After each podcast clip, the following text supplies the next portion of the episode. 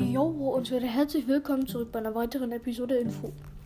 Ich habe wieder Gezeitenlauf gespielt, also im verteidigenden Gebiet, wo wir halt legendäres Glücksrad und äh, wo extrem selten unlegendäre drin sind.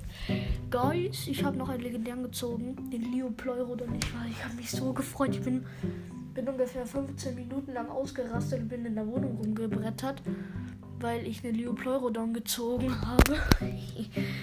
Ja, und da zähle ich schnell auf, welche legendären ich alle bekommen habe. Also einmal den Haufi. Ich nach der Reihenfolge, wie ich ihn gezogen habe. Sorry für die Geräusche gerade mein Handy. War gerade zum Anstecken, jetzt möchte ich angesteckt werden. Hallo? Warte kurz. Komm, geh. Okay. Also Haufiosaurus. Den habe ich danach gezogen. Ich glaube, das war der Chronosaurus. Dann das Ammonit, dann den Rhizodus und dann den Leopleurodon. Haut rein. Ciao.